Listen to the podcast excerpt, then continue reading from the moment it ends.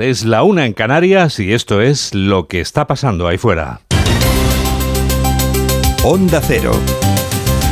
Noticias fin de semana. Juan Diego Guerrero.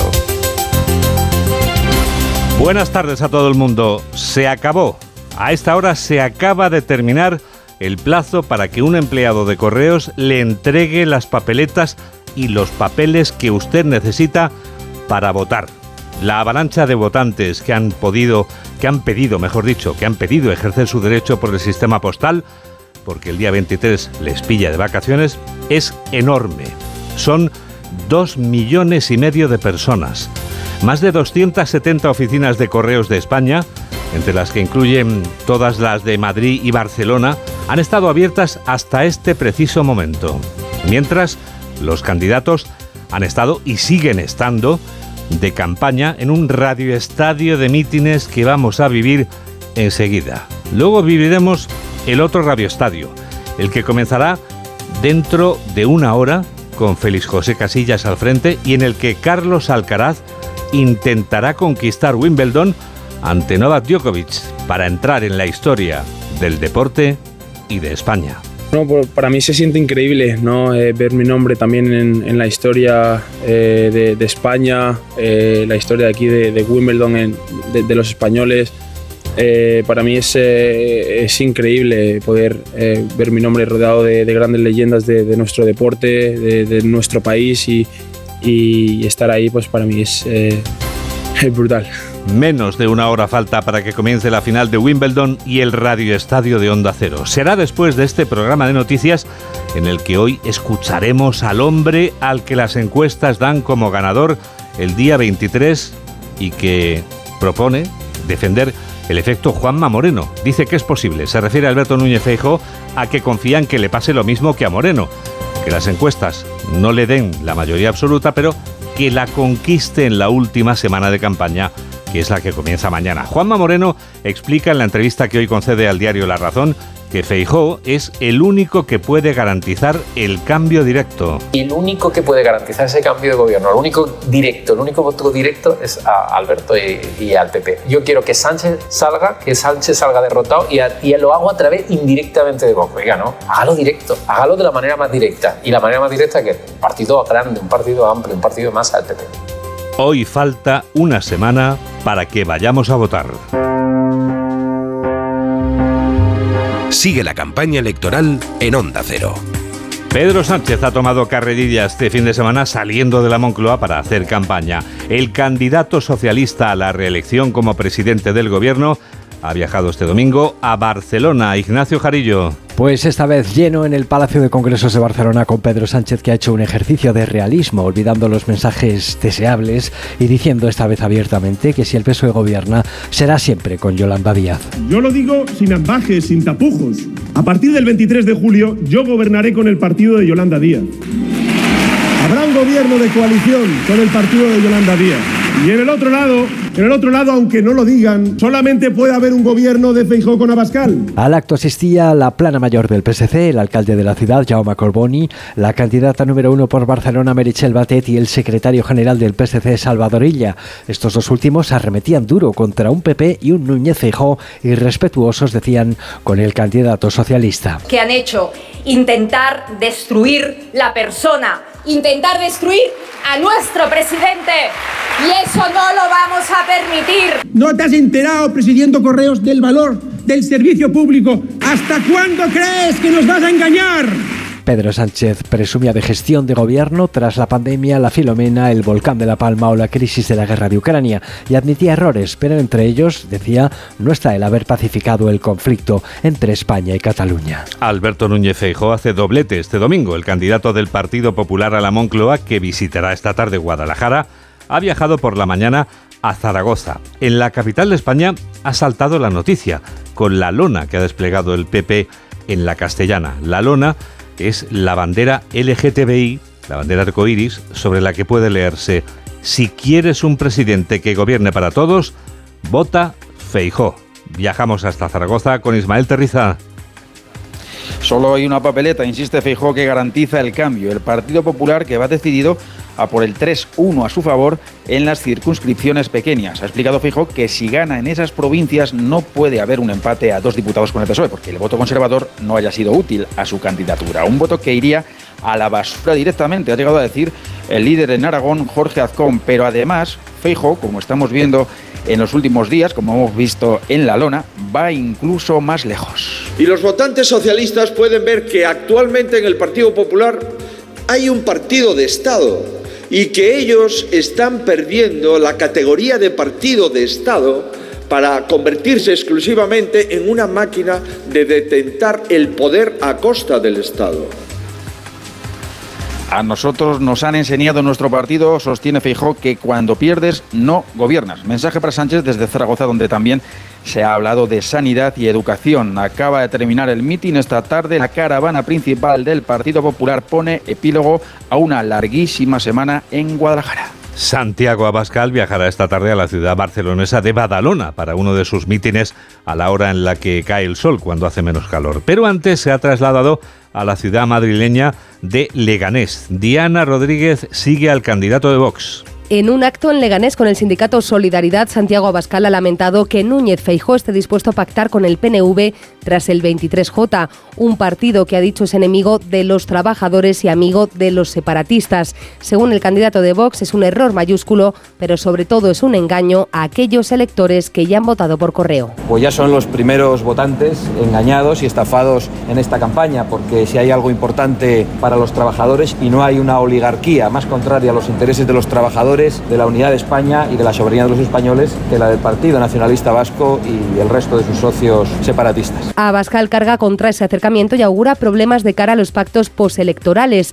A su juicio, el Partido Popular está amenazando la alternativa a Sánchez y avisa de que serán otros los responsables de que continúe cuatro años en el gobierno. Yolanda Díaz se queda en Madrid este domingo. La candidata de Sumar participa en un acto junto a algunos de los rostros más conocidos de su coalición. Siguiendo a la candidata de Sumar está Aranza Zumartín. En un acto que acaba de terminar, salís a votar, les está repitiendo Yolanda Díaz. Yo he dejado de contar en la vigésima repetición. Recuerda que su reto es movilizar a los potenciales votantes. Salís a votar para que quien no pueda pagar la factura de la luz gane el 23J. Salís a votar por el derecho a la vivienda. Y una vez más, Yolanda Díaz defiende además su gestión como gobernante frente al Partido Popular. Hemos demostrado que gobernamos mejor, que gobernamos para la gente, que salvamos al país a 3.600.000 trabajadores y trabajadoras, que salvamos a 550.000 empresas, que hemos dado derechos. Ha sido el primer mitin en Madrid, un acto para reunir a toda la candidatura. Ha habido muchos intervinientes, seis voces hemos escuchado antes de Yolanda, siete por tanto. La única que ha faltado a la cita ha sido Yone Belarra, la líder de Podemos, que va de número 5 en la lista de Madrid, pero que tampoco se ha acercado hoy a compartir acto con Yolanda. La campaña parece que no ha arreglado las diferencias entre las moradas y las rosas, o quizás entre Podemos y Más Madrid, que era quien corría con el peso de este acto. En fin, estamos ya con la atención, por tanto, en el acto de mañana en Pamplona, allí sí anuncian juntas a Díaz y a Belarra.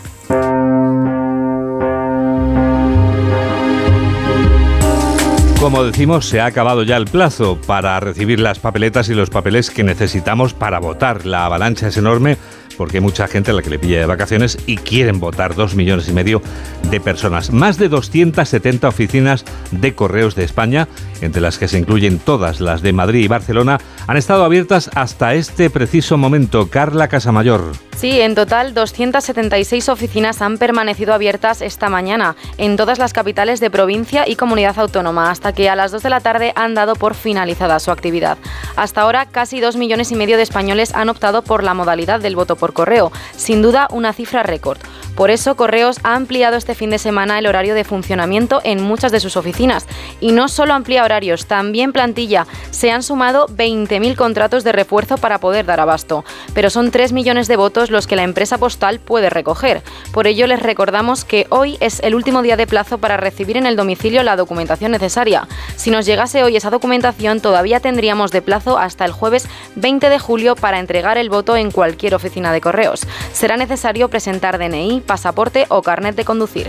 Para evitar aglomeraciones de última hora, la empresa recomienda no apurar los plazos. Los sondeos se acaban mañana porque los prohíbe una ley de la época de María Castaña. Hoy hay sondeos en todos los periódicos. El de La Razón abre una brecha entre el Partido Popular y el Partido Socialista de casi 50 escaños. Diego Cano. 49 para ser exactos. La encuesta diaria de NC Report para La Razón sitúa al PP con 155 escaños, a 21 de la mayoría absoluta. El PSOE se mantendría con 106 y Vox y Sumar caen por debajo de la treintena. Desde Sigma 2 para el diario El Mundo, tanto populares como socialistas crecen respecto a la anterior encuesta, con 149 escaños para los de Feijóo y 110 para los de Sánchez. Sumar se mantendría en los 35 y el partido de Abascal pierde 5 escaños, quedándose en 30 y poniendo en riesgo una mayoría de la derecha. En el país, 40DB habla del estancamiento del Partido Socialista al que otorga 107 escaños. Según su sondeo, el bloque conservador estaría a dos escaños de la mayoría absoluta con 174, 136 para el Y 38 para Vox, siendo esta última, los 38, la misma cifra que obtendría la formación de Yolanda Díaz. Por último, GAT3 para el ABC da 152 escaños al Partido Popular, 115 al PSOE, coloca con 29 al grupo de Abascal y con 25 a Sumar. Hacen hincapié en el papel clave que tendrían las provincias de cuatro escaños en la foto finish del domingo que viene. 2 y 11, 1 y 11 en Canarias.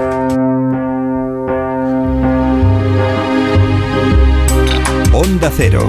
Noticias fin de semana.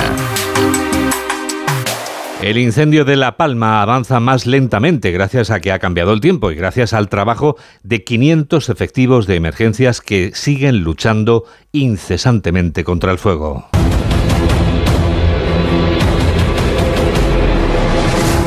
El fuego amenaza al Parque Nacional de la Caldera de Taburiente cuando se cumple un día y medio desde que las llamas empezaron a devorar terreno en esta isla canaria. Los palmeros saben bien lo que son las desgracias y que las desgracias nunca vienen solas. Onda Cero Canarias, Gustavo de Dios. Pues con la cicatriz de la erupción volcánica, los palmeros han afrontado desde la madrugada de ayer este fuego que se ha extendido de forma muy rápida en un terreno de pinar sembrado de edificaciones, viviendas, cuartos de aperos. Hay 20 afectadas. La superficie quemada, según el último dato actualizado, es de 4.560 hectáreas y hay 4.000 vecinos.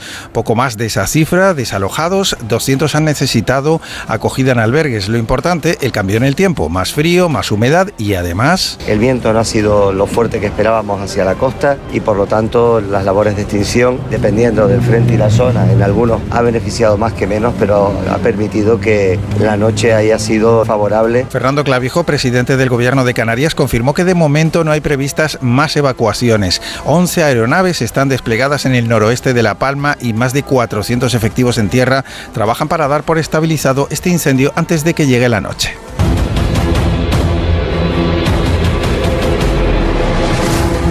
Las aves están bien en muchos sitios, pero en un aeropuerto no es uno de esos sitios. Lo que ha ocurrido este domingo en el aeropuerto del Prat lo confirma Onda Cero Barcelona, Ricard Jiménez. Un vuelo de Vueling con destino a Sevilla ha tenido que interrumpir el despegue del aeropuerto del Prat al chocar con un pájaro de grandes dimensiones este domingo por la mañana. El impacto se ha producido en el momento de la carrera para alzar el vuelo. Según AENA, varios pasajeros han sufrido contusiones leves en la evacuación de la aeronave, pero ninguno de ellos ha sido derivado a un centro hospitalario. Los bomberos del aeropuerto han tenido que actuar para sofocar el calentamiento de los frenos del avión que tenía que salir hacia las 9 de la mañana. La aerolínea ha explicado que se trata de un accidente menor y que han evacuado tanto los pasajeros como la tripulación que han salido a pie por la pista. Finalmente, el vuelo hacia Sevilla ha salido a las 12 y media. Dos y cuarto, una y cuarto en Canarias. Noticias fin de semana. Juan Diego Guerrero. Ibáñez ha mantenido el lapicero en ristre dibujando sin parar hasta el postrer día. Francisco Ibáñez nos ha dicho adiós a los 87 años de edad y 65 años después de haber publicado la primera historieta de Mortadelo y Filemón. Mañana será despedido en una ceremonia pública que se va a celebrar en Barcelona. Recordamos al dibujante español de cómics más laureado en el mundo con Paco Paniagua. Era sin duda el gran nombre del cómic español, Pepe Gotera y Otilio, los grandes Mortadelo y Filemón, más de 50.000 páginas con personajes memorables, ha dicho en un comunicado su grupo editorial, entre ellos el Botones Sacarino, porque él mismo fue Botones en el antiguo Banco Español de Crédito. A Carlos Alsina le dijo que seguiría dibujando hasta que pudiese. Yo voy a estar trabajando, a veces me preguntan, oye, ¿cuándo lo vas a dejar? Digo, yo voy a dejar el momento del boom.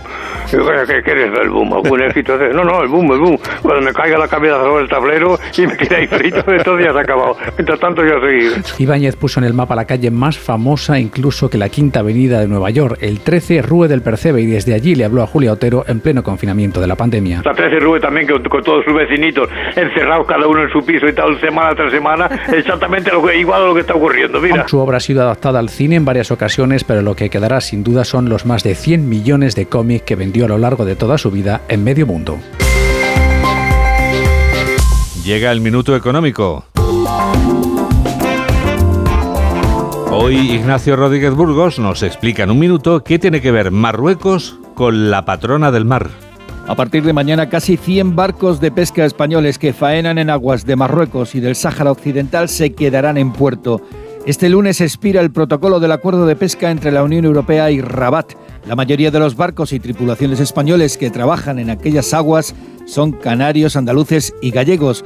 Marruecos quiere más por la renovación del acuerdo pesquero. Como señala su ministro de Exteriores, Nasser Burita, el reino alawita busca un valor añadido más claro. A la negociación comercial y económica esta vez se añade la incertidumbre creada por la justicia comunitaria. Bruselas está a la espera de la sentencia del Tribunal de Justicia Europeo sobre si es legal o no es legal firmar un acuerdo internacional de pesca con Marruecos que incluya las aguas del Sáhara Occidental. Varias sentencias, entre ellas las del Tribunal General de la Unión Europea, indican que solo sería legal un acuerdo de estas características si tuviera la aceptación de la población saharaui.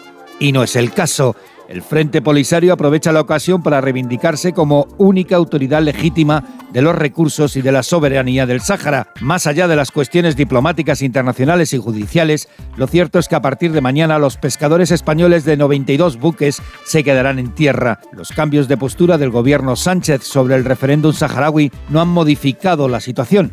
El conflicto del Sáhara siempre está ahí, presente, y cada cierto tiempo nos viene a visitar, como lo hace hoy, el Día del Carmen, la patrona del mar. En esta semana que llega ya, sigo poniéndome la gorra, o sea, nos da una tregua este calor espantoso, o la tregua he creído verla en sueños y en la vida real no hay tregua por nodo. Beatriz Miralles. Prepárate, Juan Diego, porque te vas a derretir. Ya te puedes hidratar bien y ajustarte la gorra, porque en las próximas horas va a hacer un calor muy intenso. Las temperaturas van a seguir subiendo tanto que el lunes y el martes se superarán los 38 grados en casi todo el país e incluso pueden pasar de los 42 en Castilla-La Mancha y algunos puntos de la Comunidad Valenciana, la región de Murcia y Andalucía. Pero no te preocupes, Juan Diego, porque los sueños se cumplen y esa tregua que tanto ansías podría llegar a partir del miércoles cuando se iniciará una bajada de las temperaturas, que se notará especialmente en el norte y que continuará a lo largo de la semana. Aún así, tampoco te ilusiones mucho porque seguirá haciendo calor. Tú, por si acaso, no te quites la gorra. Ya me hago cargo. Te lo agradezco mucho, María Beatriz. Enseguida vamos a llevarles a dar la vuelta al mundo en 80 segundos. Hola, soy Félix José Casillas. Yo también escucho Noticias Fin de Semana con Juan Diego Guerrero.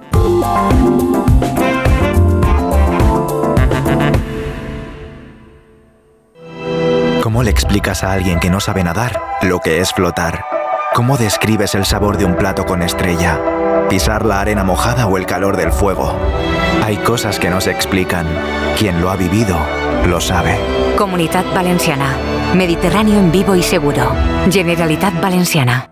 ¿Ya tienes planes para el verano? Seguro que te apetece desconectar, ¿verdad? Nosotras inventamos el verano como lo conoces. Nosotras fuimos las primeras en ponernos el bikini para ir a la playa. Nosotras inventamos el terraceo, el cine al aire libre y los amores de verano. Nosotras somos las que seréis vosotras de aquí unos años. Somos las miles de personas mayores que estamos sufriendo el verano en soledad. Hablando en Plata, una iniciativa de Antena 3 y La Sexta y Amigos de los Mayores contra la soledad no deseada.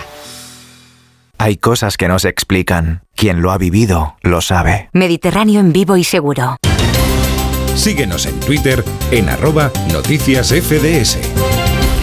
Es el momento del Foreign Affairs.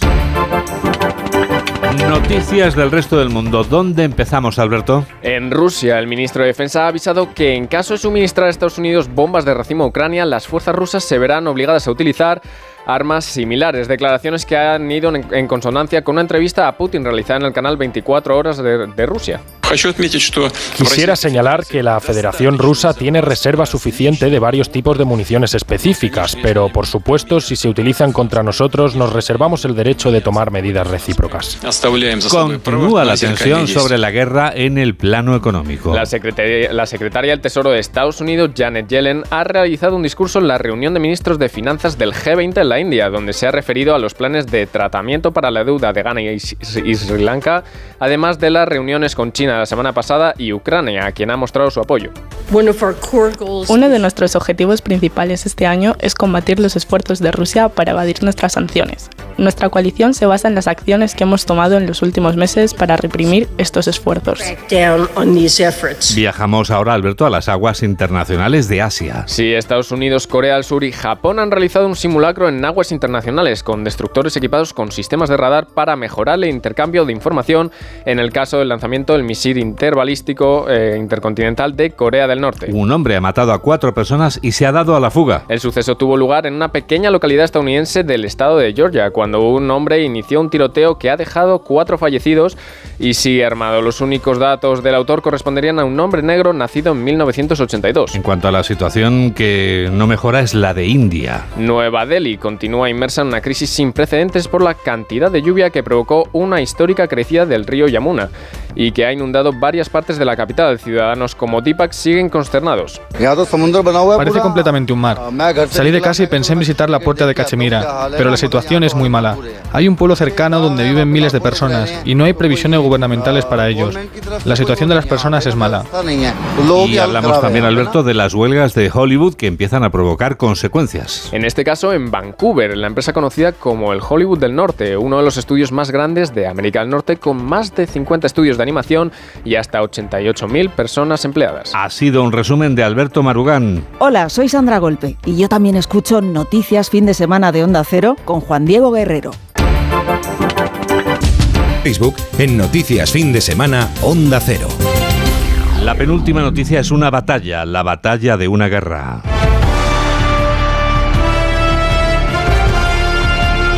En esta guerra que se libra en Vallecas desde hace 42 años, hoy volverá a vivirse una batalla dentro exactamente de dos horas y siete minutos. La batalla naval del distrito madrileño de Puente de Vallecas promete emociones refrescantes una vez más. Víctor Villasante. Una vez más dará comienzo este domingo la Batalla Naval de Vallecas, celebrándose este año su edición número 41. Durante todo el día de hoy ya se han dado lugar algunas actividades, pero la más esperada la batalla naval comenzará a las 4 y media. Este pasado viernes en Más de Uno Madrid, Pepa Gea tuvo la oportunidad de hablar con Pedro Martínez, miembro de la cofradía marinera de la batalla naval. Nos ha contado un poco más sobre la batalla. Es una carroza que es un barco pirata, que es la que surca los mares de, Vallecas el, el domingo. Entonces tenemos un barco seguro, que es el de la carroza de la cofradía marinera, y luego suelen aparecer otros pequeños, otras pequeñas embarcaciones autoconstruidas por la gente del barrio, y bueno, pues ahí está la batalla, claro, con sus barcos, como tiene que ser. Cada año esta fiesta congrega a más de 20.000 participantes en las calles de Vallecas, donde abunda el agua y las ganas de pasarlo bien. Titulares del deporte con Alberto Fernández. Hola, Alberto. Hola, Juan Diego, ¿qué tal? Muy buenas. Pues evidentemente tenemos todo focalizado en la pista central, el All England Club de Londres, eh, Wimbledon, la hierba, que hoy va a ver al número uno y al número dos del mundo jugar eh, la final del tercer Gran Slam de lo que llevamos de año. Y es Carlos Alcaraz, es un joven murciano de 20 años que está ante la posibilidad de conseguir su segundo Gran Slam Enfrente tiene el más difícil todavía, porque es el que para muchos es el mejor tenista de la historia, desde luego es el más laureado, el hombre más laureado. Puede conseguir su número 24, es Novak Djokovic, y ha ganado siete veces, lleva cuatro seguidas. Yo creo que mejor no sigo, ¿eh? porque vamos a pensar que Carlos, que llega muy bien, va a poder conseguir. Es el séptimo, séptimo español que llega a la final de Wimbledon y puede ser el quinto lograrlo, así que serían palabras mayores en uno de los grandes slams más emblemáticos que hay en el, en el mundo del tenis. Y evidentemente también estamos pendientes de la nueva jornada de ciclismo, decimoquinta etapa, con un recorrido de 179 kilómetros, otra vez etapa de montaña, con final en Mont Blanc. Siguen ahí Vingegaard y Pogachar dando un espectáculo inconmensurable. El danés es líder, Pogachar a 10 segundos. Y tenemos a Carlitos, otro Carlitos, en este caso Rodríguez, que es tercero, está en el podio y está a 4 minutos. Así que hoy protagonistas dos Carlitos, uno en el tenis y otro en el ciclismo, a partir de las 3 de la tarde en Radio Estadio. Y ahora y media tenemos al otro Carlos Rodríguez, el de como el perro y el gato, que ha mirado cuando le mencionaban. ¿Y cómo puede estar Carlos a la vez en el tour y haciendo un programa de, animales. Lo vamos a comprobar enseguida. Gracias, Alberto. Hasta ahora. Ahora les contamos lo que va a pasar ahí fuera. Eso quiere decir que Laura Gil avanza ya algunas de las noticias de la semana que viene, las noticias del futuro. Futuro inmediato en el que seguiremos la evolución del incendio de La Palma contra el que se sigue luchando este domingo y habrá que evaluar daños. También veremos y sufriremos la tercera ola de calor del verano. Vuelven las noches tropicales y toca prepararse. En Barcelona será un lunes de luto mañana por el adiós al gran creador y dibujante Francisco Ibáñez en una ceremonia abierta en el Tanatorio Sancho de Ávila. El lunes viene además marcado en rojo en el calendario porque expira el acuerdo pesquero entre Marruecos y la Unión Europea hay además cita de los ministros europeos de Interior en Logroño el miércoles y el jueves para avanzar en el pacto migratorio. Y ya que menciona el jueves 20 de julio, ese día lo venimos avisando, termina, si no hay prórrogas, el plazo para depositar la documentación del voto por correo en las oficinas postales. Porque sí, Juan Diego, el próximo sábado llega la jornada de reflexión y el domingo dentro de una semana todos a votar en las generales. Lo contaremos aquí en Onda Cero durante todo el día.